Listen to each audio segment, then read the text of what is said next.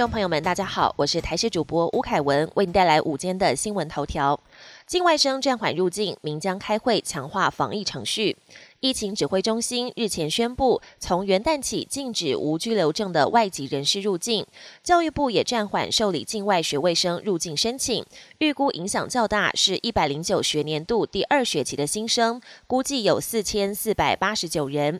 目前教育部也正邀集相关部会讨论强化的境外学位生入境相关防疫作业程序，要等报警指挥中心同意之后，就会恢复受理境外学位生申请入境。入冬第二波，气象局预估寒流周四报道越晚越冷。入冬第二波寒流即将来袭，气象局预估寒流周四报道气温越晚会越冷。白天北部气温约十三度，到了晚上可能只剩下十度左右。气象专家也提到，这波寒流是两段式降温，不会快速的降温，而是渐进式的下降。预估最冷的时间点落在周四晚间到周五。北部大约八到九度，空旷地区及近山区的温度会在更低一些，有机会到五六度。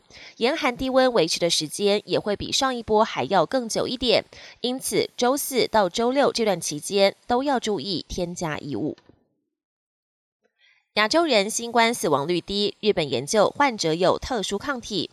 亚洲地区的人口总数占全球总人口的百分之三十，但近一年来因为感染新冠病毒而死亡的亚洲人数却只占了全球死亡总人数的百分之二点四，也让外界好奇：明明亚洲是新冠病毒最早爆发的地区，但感染率还有死亡率怎么会低于欧美国家？日本东京大学教授在检测百名的感染者血清，发现所有病人的样本当中都有一种特殊的抗体。国际焦点：疫情未见好转，德国全境封锁延长至月底。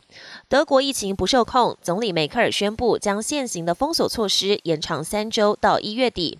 去年十一月二号实施的软封城显然没有得到效果，新冠确诊和死亡人数频创新高。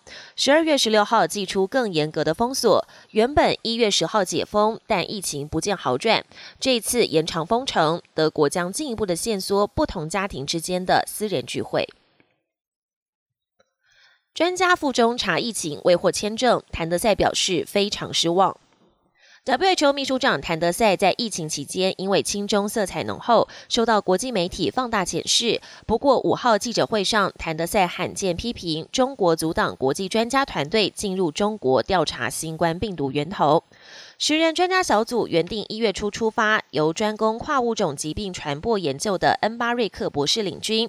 两名成员已经启程，却得知中国还没有批准专家小组入境，行程临时喊卡。前庞德女郎谭雅罗伯斯逝世，享受六十五岁。一度误传死讯的前庞德女郎谭雅罗伯斯，如今由美国洛杉矶一间医院院方证实死亡，享受六十五岁。当地时间周日，罗伯斯第一次传出死讯。当时他因为肝功能的问题住院治疗，情况急速恶化。男友到院探视的时候，以为他已经去世。走出病房后，没有跟医护人员确认，就直接打电话通知他的经纪人。后来由医师出面澄清。